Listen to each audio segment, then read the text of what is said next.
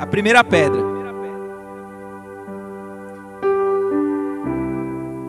Afinal de contas, nós vivemos num mundo, quando a gente olha assim, meio caótico, né? A gente vive num mundo onde há tanta intolerância, tanta falta de paciência com, com tudo e com todos. Né? Vivemos num mundo onde a falta de misericórdia, a falta de amor, há tanta corrupção, tanta violência. É só você escutar o noticiário que você vai ouvir algum tipo de notícia sobre violência, sobre corrupção.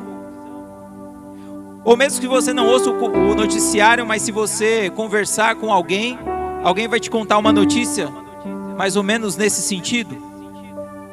Então nós estamos cercados de situações de notícias desse jeito. Parece que o mundo está com uma pedra na mão, ponto para atacar na gente. Parece que o mundo está armado com uma pedra para te derrubar na primeira oportunidade. Você não é Golias, mas parece que tem sempre um Davi pronto para te dar uma pedrada. É um mundo difícil.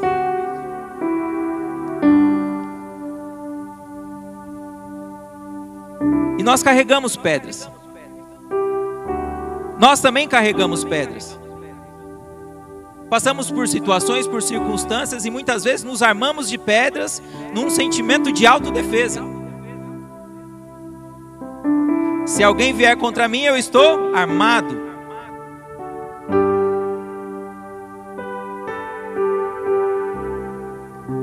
Mas é assim que Jesus espera que nós vivamos? Pessoas amedrontadas, pessoas armadas, prontas para é, atacar? ou prontas para se defender se for atacada? É assim? Não, não é. O que Jesus espera, obrigado irmão. O que Jesus espera que nós sejamos? Vamos ler a Mateus 5, 14 e 16. Vai dizer assim: Vocês são a luz do mundo não são atiradores de pedra, não são guerreiros armados prontos para batalhar por sua vida, por sua subsistência. Vocês são a luz do mundo. Não se, não se pode esconder uma cidade construída sobre um monte. E também ninguém acende uma candeia e a coloca debaixo de uma vasilha. Ao contrário, coloca no lugar apropriado e assim ilumina todos que estão na casa. Assim brilha a luz de vocês diante dos homens, para que vejam as suas boas obras e glorifiquem ao Pai de vocês que está nos céus. Então Jesus está dizendo aqui que nós temos que ser o que? A luz do mundo. Nós temos que ser aqueles que levam o amor, a igreja de Jesus Cristo, os filhos e filhas de Deus foram chamados para ser luz, para compartilhar da luz que Jesus carrega. Esse é o nosso chamado. O nosso chamado é levar a luz de Jesus, é levar o testemunho de Jesus. Aqueles que levam a luz de Jesus, eles nada mais que levam o testemunho e a comprovação do agir de Deus na humanidade. Aqueles que carregam a luz e o amor de Jesus são aqueles que mostram para o mundo que de fato Deus existe e Ele está aqui agindo na terra. Essa é a função, esse é o comportamento da igreja. E se o mundo está caótico, e aí você pode falar assim: ah, mas na Bíblia está falando que os últimos tempos ia ser assim mesmo, e cada vez mais difícil e complicado. Talvez. Mas se o mundo está caótico, a ação da igreja precisa ser mais relevante. O agir da igreja precisa ser mais presente. Ou seja, precisamos amar mais, irmãos. Precisamos perdoar mais. Precisamos ser mais misericordiosos. Precisamos ser mais piedosos. Precisamos ser mais de Jesus aqui na terra.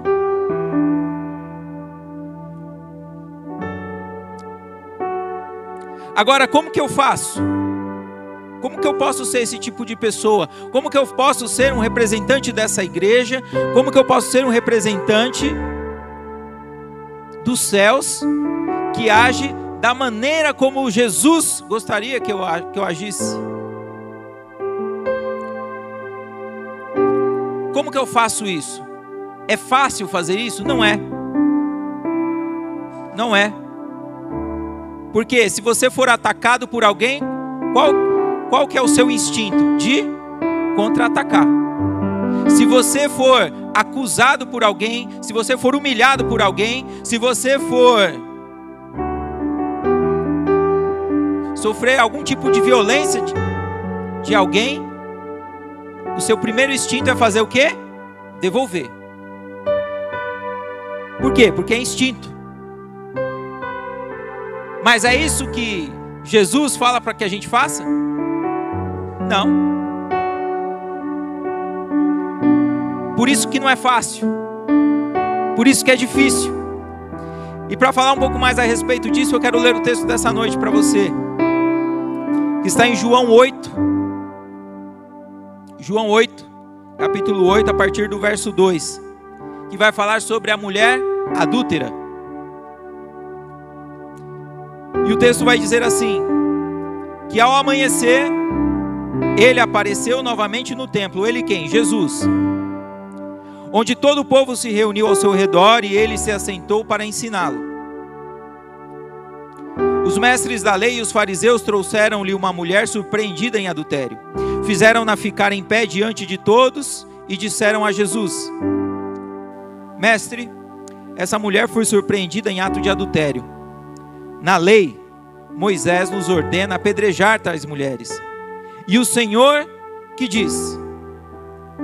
Eles estavam usando essa pergunta como armadilha, a fim de terem uma base para acusá-lo.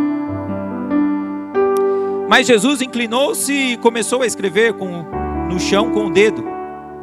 Visto que continuavam a interrogá-lo, ele se levantou e lhes disse: Se algum de vocês estiver sem pecado, seja o primeiro a atirar pedra nela.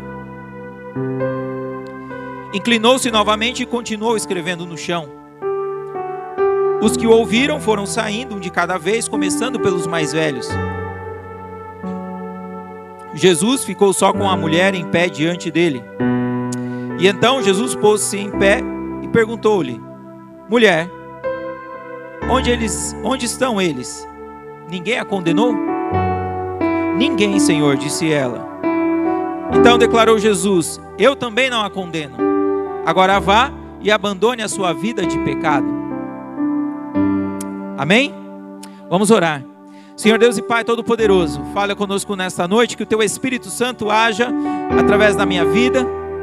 Fala, Senhor, conosco, enche os nossos corações de esperança, de amor, de fé para que possamos sair daqui nesta noite, Pai, libertos, para que possamos sair daqui nesta noite curados, para que possamos sair daqui nesta noite certos de que o Senhor habita em nossos corações, nos empodera e nos encaminha para uma vida de vitória, uma vida de prosperidade e abundância. É assim que te pedimos e te agradecemos em nome de Jesus. Amém. Amém. Glória a Deus.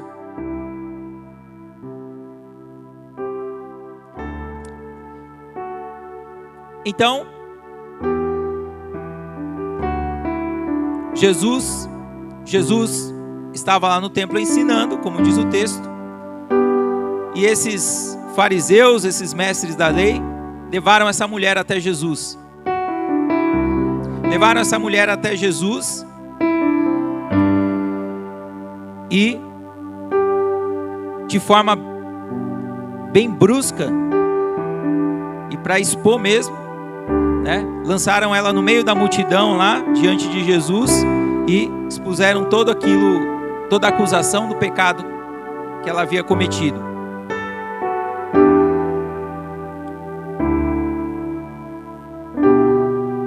Mas eles também queriam pegar Jesus numa armadilha, diz a palavra. Então nós vemos que no desenrolar do texto, Jesus surpreendentemente vira a mesa, né? Vira o jogo. E então o plano deles não dá certo.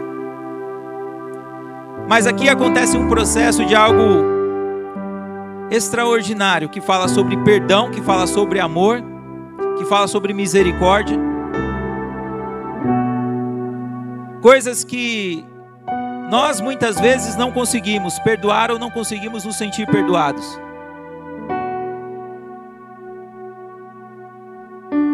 Às vezes nós somos os nossos próprios acusadores. Né? Às vezes nós terceirizamos e falamos assim: a nossa vi minha vida não dá certo, minha vida não está funcionando por conta do fulano, do ciclano, por causa disso, por causa daquilo. Mas às vezes nós nos pegamos também falando assim: a minha vida não vai para frente porque eu sou o culpado, porque eu não fiz assim, porque eu não escolhi assado.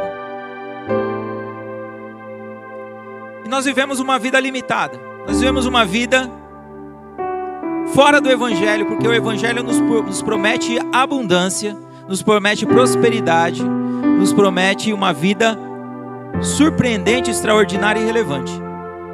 Uma vida fácil? Não, mas uma vida extraordinária, ou seja, que foge do ordinário, que foge do comum. Mas estamos vivendo essa vida? Então eu quero trazer alguns pontos aqui que falam justamente a respeito disso. Como que nós podemos viver de acordo com o padrão do céu? Como que nós podemos viver de acordo com o padrão de Jesus nas nossas vidas? E o primeiro ponto que eu quero falar com você é: não seja cúmplice das coisas deste mundo. Não seja cúmplice das coisas deste mundo. O texto vai dizer que os mestres, os mestres da lei e os fariseus trouxeram uma mulher surpreendida em adultério. Fizeram-na ficar em pé diante de todos e disseram a Jesus: Mestre, esta mulher foi surpreendida em ato de adultério.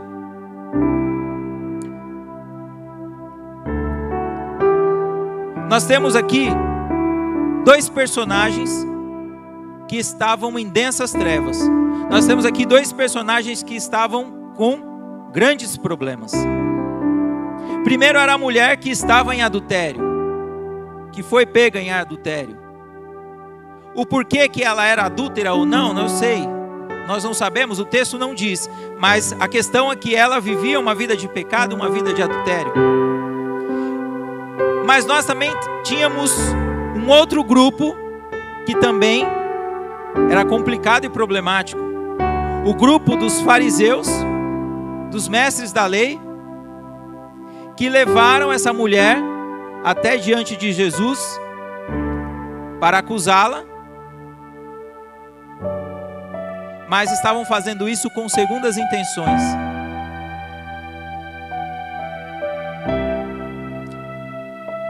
Eu pergunto para vocês nessa noite: vocês acham que o que eles estavam fazendo ali, levando a mulher e sentenciando ela, ao apedrejamento estava certo?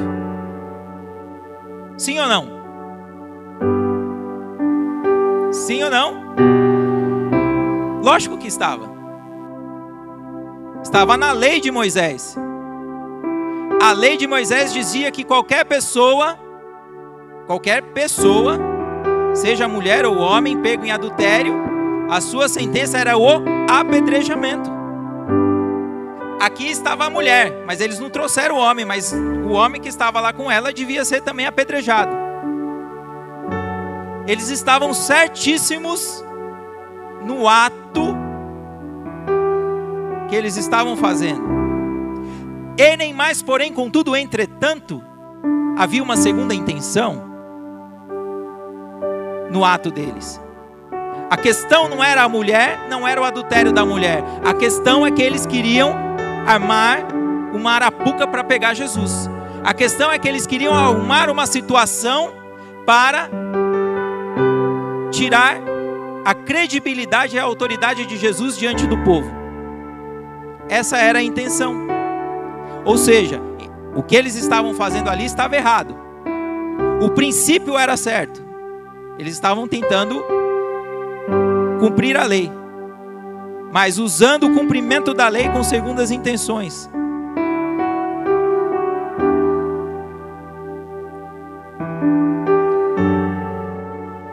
Então nós precisamos tomar cuidado quando nós,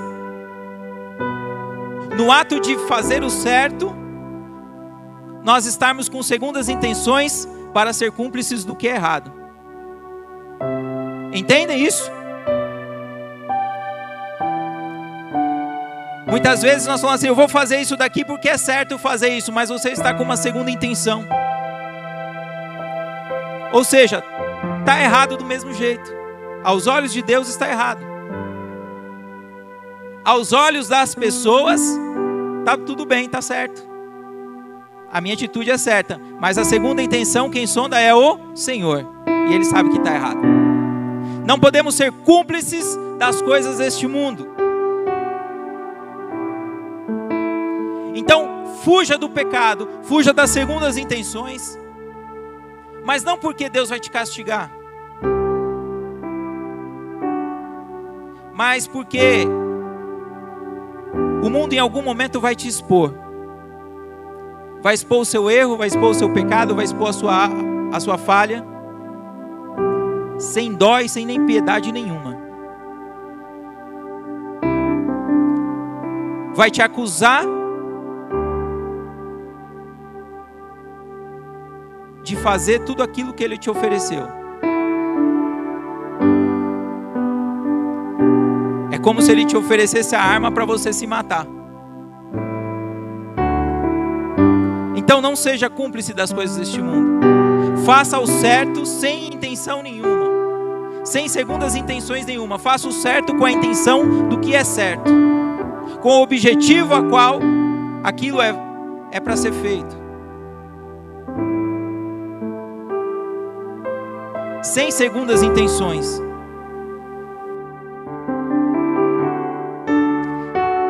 A mulher tinha um problema do adultério. E eles tinham o problema da religiosidade. Eles tinham o problema da hipocrisia. Hipocrisia o que, que é? Hipocrisia nada mais é do que você ser um personagem daquilo que você não é realmente. Isso é ser hipócrita. Você se faz um personagem daquilo que você não é.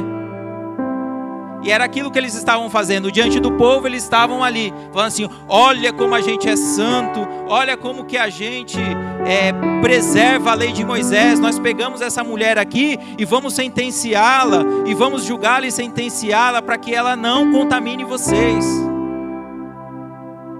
Mas não era essa a verdadeira intenção deles. Por isso, no ponto 2, cuidado com as armadilhas. Cuidado com as armadilhas.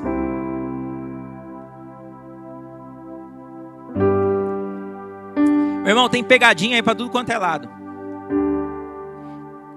A Bíblia diz que o, o inimigo fica ao nosso derredor, né? Esperando uma brecha para fazer a gente cair na fé, cair no pecado.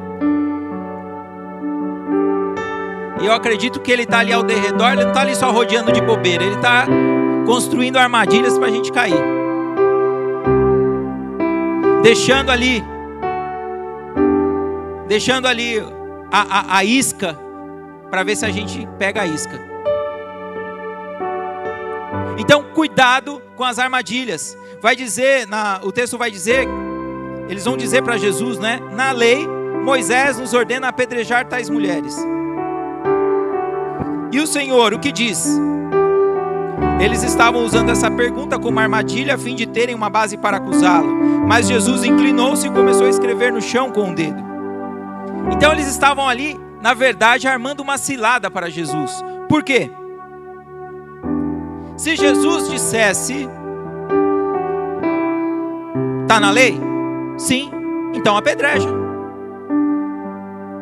Pode apedrejar. Se está na lei, então apedreja ia acontecer dois problemas. Primeiro, Jesus ia cair em descrédito com o povo, porque o povo já conhecia, a multidão já conhecia Jesus como um mestre, como um Senhor cheio de misericórdia, compaixão, cheio de amor. E de repente, do nada ele fala assim: pode apedrejar, vai, mata.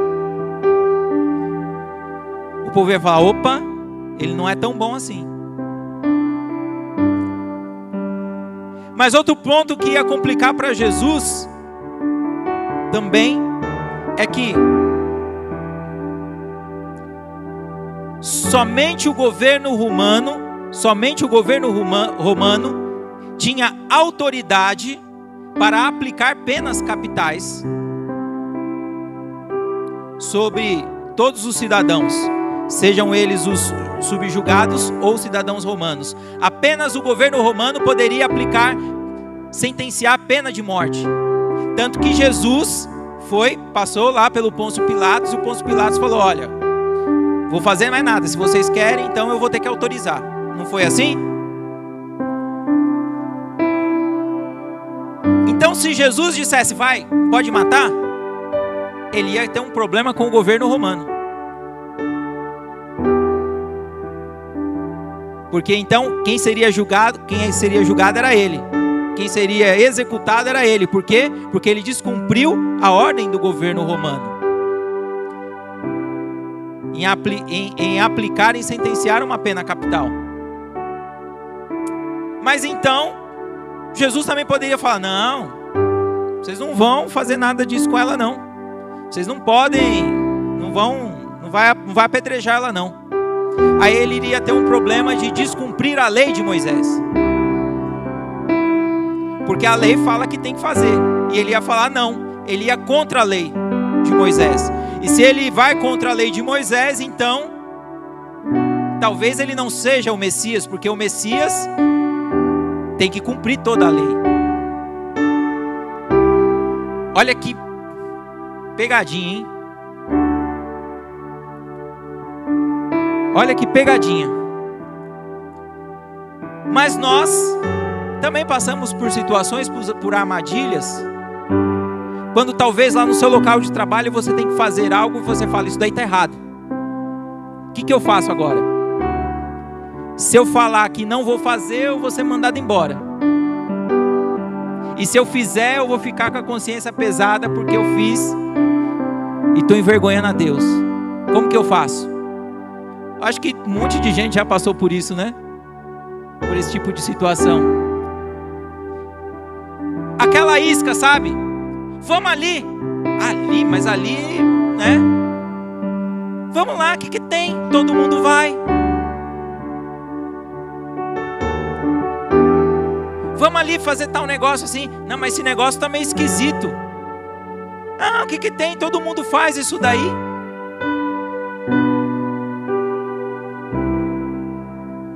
São as iscas, as armadilhas, que nós temos que estar atentos para não cair nessas armadilhas. Temos que estar atento para não cair nessas armadilhas. Jesus sabia muito bem qual era a segunda intenção deles. Por isso, ele abaixou, inclinou e começou a escrever lá na terra. Tipo, será mesmo que eu vou ter que vou ter que responder. Eu não sei o que ele estava escrevendo lá na terra. Isso talvez é uma das grandes curiosidades da teologia, né?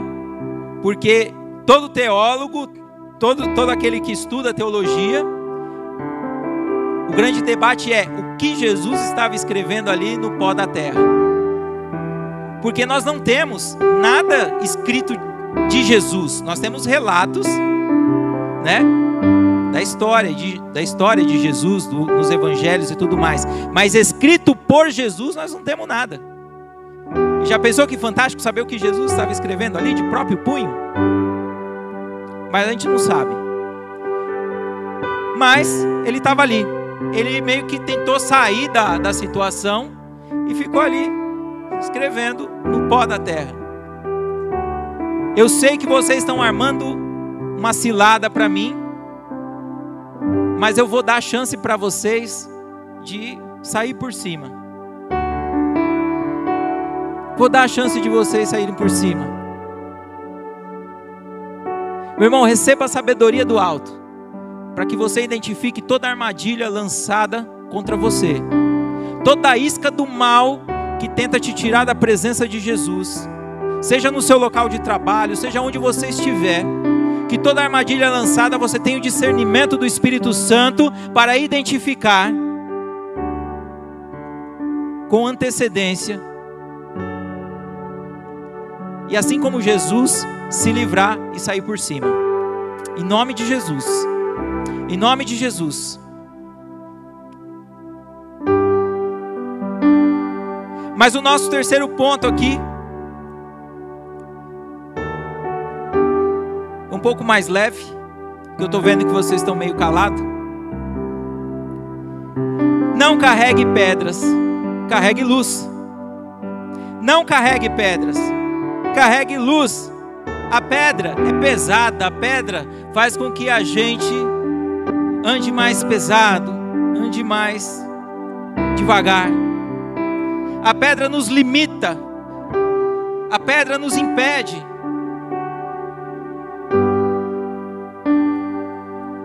Nós temos tantos e tantos, tantos exemplos de pedra na Bíblia. E olha que na maior parte dos exemplos a pedra é um bom negócio. Jesus disse: remova a pedra para ressuscitar Lázaro. Davi usou a pedra para derrotar o gigante Golias. No deserto, o diabo tentou Jesus, dizendo: transforme essas pedras em pães. Se você está com fome, transforme essas pedras em pães. E Jesus respondeu para ele: Nem só de pão viverá o homem.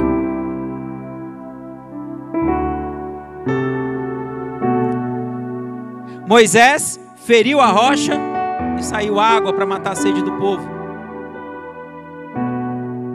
tantos e tantos exemplos. Mas carregar a luz de Jesus é melhor do que carregar pedras. Olha só que fantástico. Visto que continuavam a interrogá-lo, ele se levantou e lhes disse: Se algum de vocês estiver sem pecado, seja o primeiro a tirar a pedra nela. Inclinou-se novamente e continuou escrevendo no chão. Ele respondeu, deu a resposta e continuou, voltou a fazer o que ele estava fazendo. Na cabeça daqueles homens, eles tinham um plano infalível. Eles tinham um plano infalível. Não sei quem é da.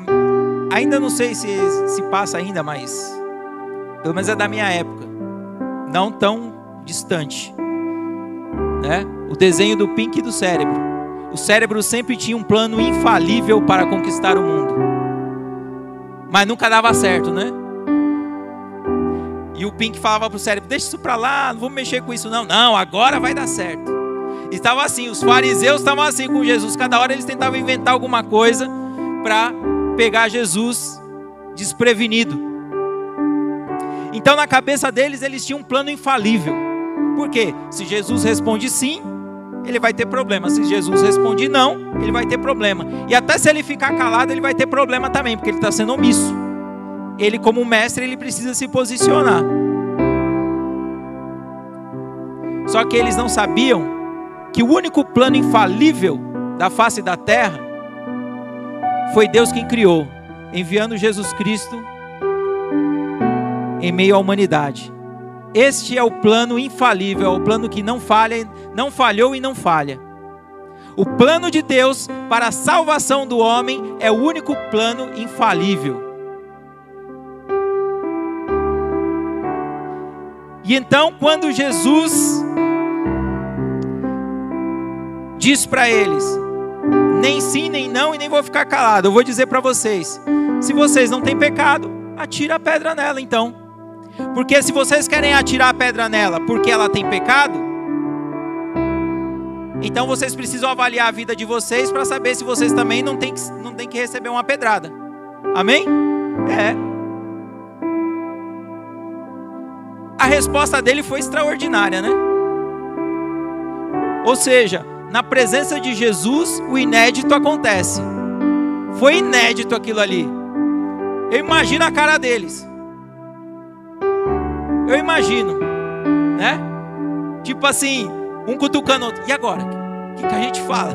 O que, que a gente faz? A resposta de Jesus foi inédita, extraordinário. Jesus tem sempre um plano para salvar o oprimido. Jesus tem sempre um plano para ajudar aquele que necessita. Jesus tem sempre um plano para te socorrer. Talvez aquela mulher, quando chegou ali na presença de Jesus, ela falou: E agora me trouxeram perante o mestre da lei. Esse mestre da lei vai dar o, o aval lá, vai dar o chamegão e eles vão me apedrejar. Porque é o que qualquer mestre da lei faria. Mas ela não estava na frente de um simples mestre da lei. Ela estava diante de Jesus o Rei dos Reis, o Senhor dos Senhores. E isso foi a diferença. Eles carregavam pedras. Eles carregavam pedras, pedras que sentenciavam não só a mulher à morte, mas também pedras que eles queriam atirar em Jesus, apedrejar Jesus também. Eles queriam eles não queriam só desmoralizar Jesus, eles queriam matar Jesus. Tanto que conseguiram, né? Só que eles não sabiam que Jesus ia ressuscitar. Mas naquele momento já eles queriam matar Jesus, porque no final desse mesmo capítulo 8, se você quiser ler lá, no versículo 59, vai dizer que eles pegaram em pedras para apedrejá-lo. E Jesus se escondeu no templo para não ser apedrejado, porque esse não era o plano de Deus. É para ele ser crucificado e não apedrejado. Mas a intenção deles era apedrejar a mulher e, de quebra, apedrejar Jesus também. Eles carregavam pedras, pedras da ganância, do poder, porque é isso que aquela pedra significava. Para eles, tanto faz se alguém ia morrer, desde que o plano de ganância, de ambição, de poder que eles carregavam dentro de si fosse cumprido. Eles não queriam perder o poder, a autoridade que eles tinham em meio ao povo. Eles não queriam perder a posição deles. Aquela mulher também carregava pedras. Não literalmente como eles, mas ela também carregava pedras. Da baixa estima, do pecado, da vergonha, da humilhação da exposição. E talvez se ela pudesse ter uma pedra para se defender, ela também atacaria eles. Talvez.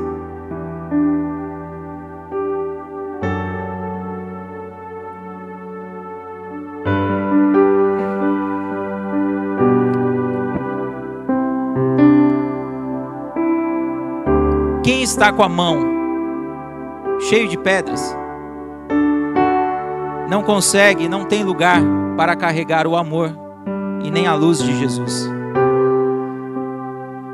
Se você está ocupado carregando uma pedra na sua mão para se defender, ou uma pedra de estimação para atacar alguém, você não tem espaço na sua mão para carregar o candeeiro da luz de Jesus. Ou você carrega uma pedra, ou você carrega uma luz. Ou você carrega uma arma, ou você carrega o amor e o perdão. Não tem como carregar as duas coisas. Foi isso que Jesus quis deixar ali explícito. Foi isso que Jesus quis deixar ali como exemplo e como prática tanto para o povo que ali estava, como para nós. Meu irmão, ou você ama, ou você perdoa, ou você tem um coração aberto para ser perdoado, ou você carrega as pedras. As pedras que ora atacam, as pedras que ora eu carrego.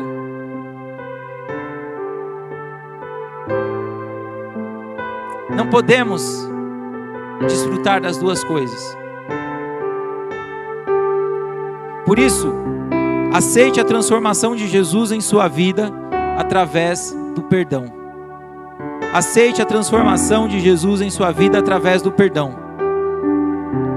Olha só, o texto vai dizer que os que ouviram foram saindo um de cada vez, começando pelos mais velhos. Jesus ficou só, com a mulher em pé diante dele.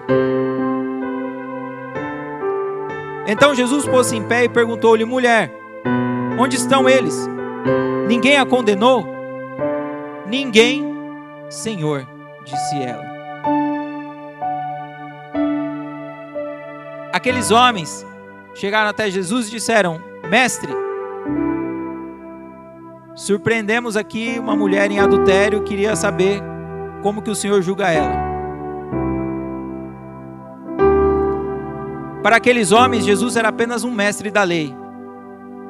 No final da história, para essa mulher, Jesus era Senhor. Entre um mestre e um Senhor há uma distância muito grande. Ela entendeu que Jesus era Senhor, porque um simples mestre não iria libertá-la da sentença de morte, como Jesus fez. E ela entendeu que aquele homem ali transformou a vida dela. Por isso ele diz: Eu também não a condeno. Eu também não a condeno. Se tem alguém que poderia condenar aquela mulher, era Jesus. Por quê? Porque ele não tinha pecado. Ele não tinha pecado. Então, se alguém poderia ter autoridade de falar, agora eu vou cumprir a sentença da lei sobre a sua vida, é ele. Ele, Jesus, poderia cumprir a sentença ali que os outros homens não puderam, porque eles eram também pecadores. Mas, Jesus diz: se eles não te condenaram, eu também não condeno. Mas Jesus, então, ele foi cúmplice do pecado dessa mulher? Ele foi condescendente com o pecado dessa mulher? Não ele deixou bem claro que ele sabia que ela era uma pecadora. Então por isso ele diz: agora você vá e abandone a sua vida de pecado. Eu sei que você é uma pecadora, mas agora você não é mais, porque eu te perdoei. Eu não vou te condenar. Agora você segue em frente, segue a sua vida sem pecar novamente. Por que, que Jesus fez isso? Por que Jesus fez isso? Porque ele disse: Eu não vim para julgar o mundo, mas para trazer salvação. Foi as palavras dele. Eu não vim, assim como as palavras dele, ele praticou ali. Na prática, ele executou as suas próprias palavras. Eu não vim para julgar o mundo. Eu vim para trazer salvação. Agora, Jesus, ele era juiz dos juízes. Quer dizer que ele era um juiz acima dos outros juízes? Não. Ele era exatamente, literalmente, o juiz dos juízes. Ele não julga o pecador, mas ele julga aquele que se faz juiz. Porque ele diz lá no Sermão do Monte que aquele que julgar será julgado. E ele diz também que com a mesma medida que julgardes, serei julgados. Então, se você é um juiz, você pode esperar o juízo de Deus. Se você, se você tem o costume de julgar as pessoas, se você tem o costume de sentenciar as pessoas, se você tem o costume de acusar as pessoas, se você tem esse hábito de julgar a tudo e a todos, saiba que Deus também irá te julgar. Quem perdoa não julga. Ama não julga. Foi isso que Jesus quis dizer.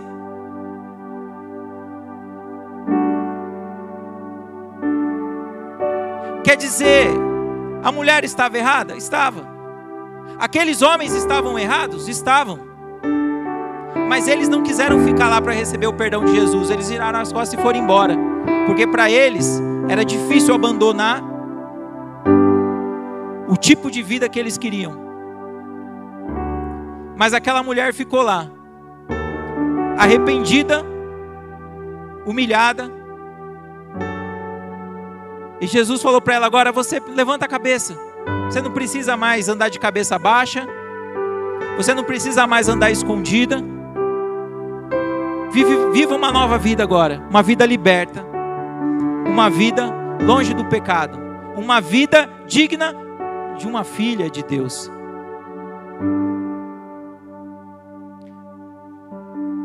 Por isso, para que nós possamos receber a transformação de Jesus nas nossas vidas, nós precisamos nos destituir das armas, das pedras do pecado, das pedras da acusação, do julgamento e amar mais e perdoar mais. Coloque-se de pé no seu lugar.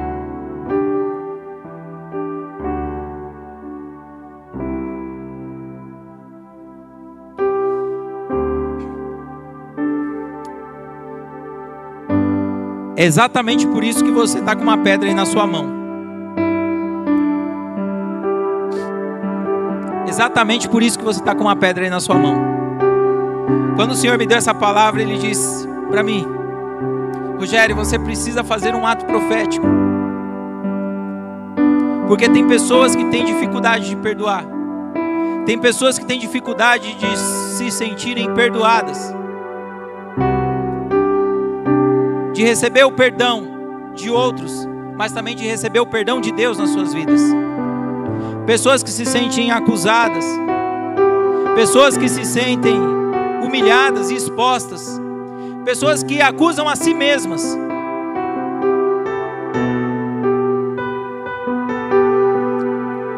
E através de um ato profético nós vamos liberar perdão nessa noite. Vai cair por terra toda acusação vai cair por terra todo espírito de acusação, todo espírito de falta de perdão. O Espírito Santo quer te libertar nessa noite. Amém? Pega a sua pedra aí. Pega a sua pedra.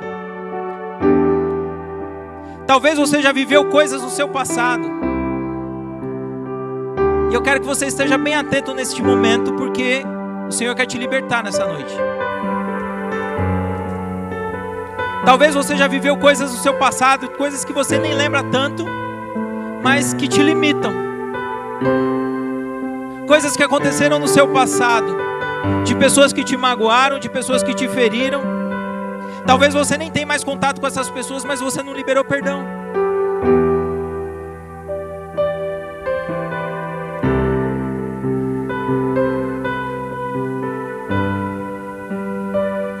Talvez situações em que você fala, você fala assim: se eu pudesse pegar essa pedra aqui e ó, fazer igual Davi fez com Golias, eu faria.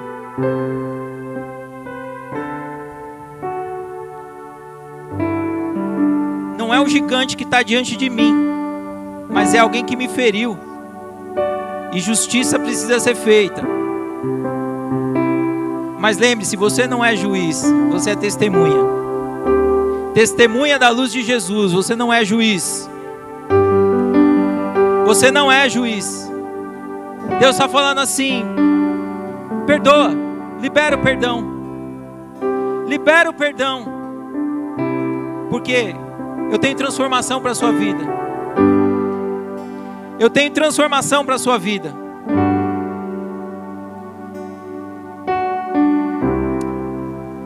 Perdoar é doar o imerecido. Porque se merece, se merece, eu não preciso perdoar. Mas eu perdoo quando não merece.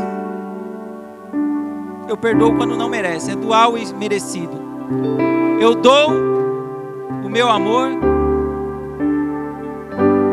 Eu passo a borracha. Mesmo naquele que não merece. Perdoar é se libertar do passado.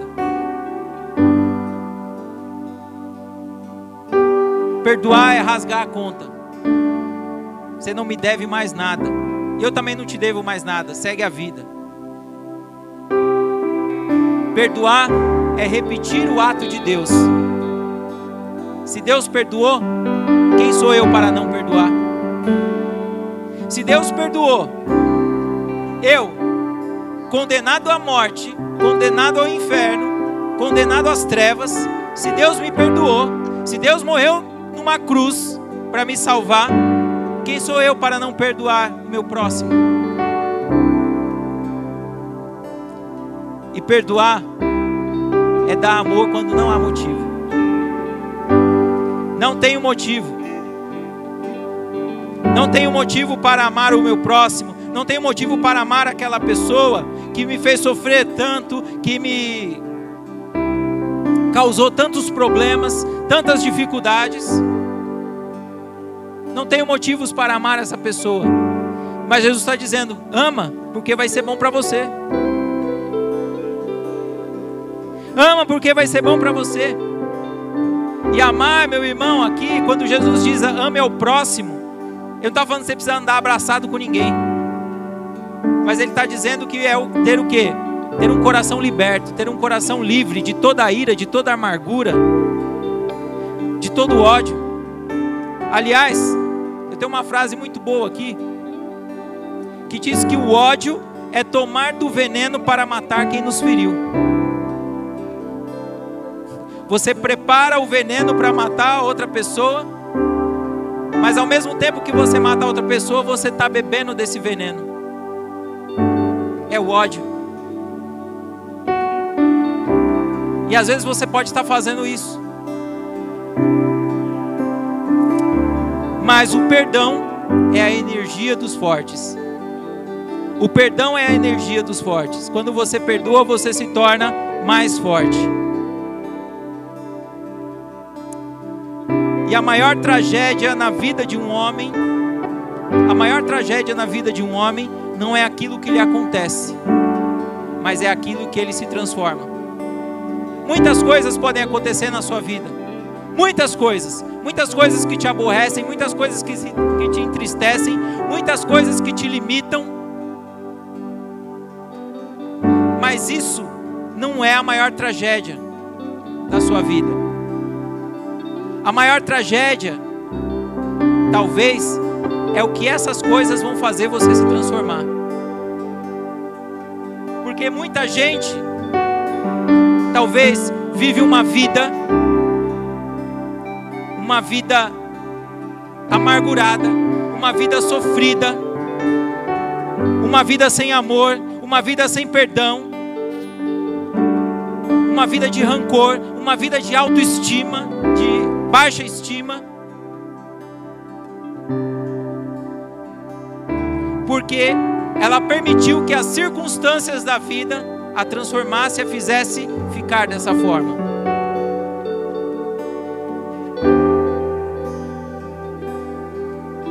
Mas hoje você está aos pés de Jesus. E Jesus diz: Eu não te condeno porque a sua vida está assim. Apenas se liberte das pedras que você carrega. Se liberte das pedras que você carrega.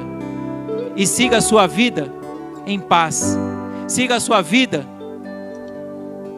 e desfrute da prosperidade, da paz e da esperança que eu te ofereço. Viva uma vida transformada. E é isso que você vai fazer nessa noite. A banda vai tocar uma música aqui. Você vai pegar essa pedra. Essa pedra é o símbolo de tudo aquilo que fez você sofrer, tudo aquilo e de todo aquele que fez você sofrer. Essa pedra, meu irmão. Tudo aquilo que te fez sofrer, seja no passado, seja no presente, tudo aquilo que tem te limitado, que tem feito você ficar preso, tudo aquilo que tem feito com que você ficasse sem ação, diante das situações da vida. Mas Deus está te dizendo nessa noite: você vai colocar aqui, aos meus pés, porque aquela pedra de acusação que aqueles homens levantaram, a partir da palavra de Jesus, perderam a sua ação e a sua autoridade. Aquelas pedras eram uma arma de morte, e a partir da palavra de Jesus, se transformaram em nada e foram embora com seus acusadores. É isso que Jesus está dizendo para você nessa noite. Você vai colocar essa pedra aqui e toda acusação cairá por terra, todo sofrimento, toda palavra contrária, todo aquele que te acusou, todo aquele que te fez sofrer, todo aquele que fez você chorar e ficar amargurado à beira do caminho. Inclusive você mesmo. Porque, como eu disse, nós às vezes somos nossos próprios acusadores. Você vai lançar fora. E a partir do momento que você lançar fora, Jesus está dizendo para você: te ofereço uma nova vida, de libertação, de cura, de novidade. Em nome de Jesus. E talvez você fale assim: muito bonito o que você falou, Rogério, muito legal. Eu concordo com tudo isso, mas eu não consigo. Eu não consigo. Você não sabe a situação. Você não sabe. Mas eu não consigo fazer isso. Para mim não é algo tão simples. Nós teremos intercessores aqui na frente. Peço que os intercessores fiquem aqui na frente, por favor. Se você tiver nessa situação que você tem dificuldade de liberar perdão, ou de ser perdoado, de receber o perdão de Deus, você vai vir aqui e alguém vai orar por você. Nós vamos orar por você, liberando perdão, levando cura para o seu coração, porque Deus quer te curar e quer te libertar nessa noite, amém? Vamos fazer isso então, profeticamente você vai fazer um ato aqui profético de libertar, de se libertar de toda armadilha, de toda todo mal, de tudo aquilo que um dia fizeram para você. Amém?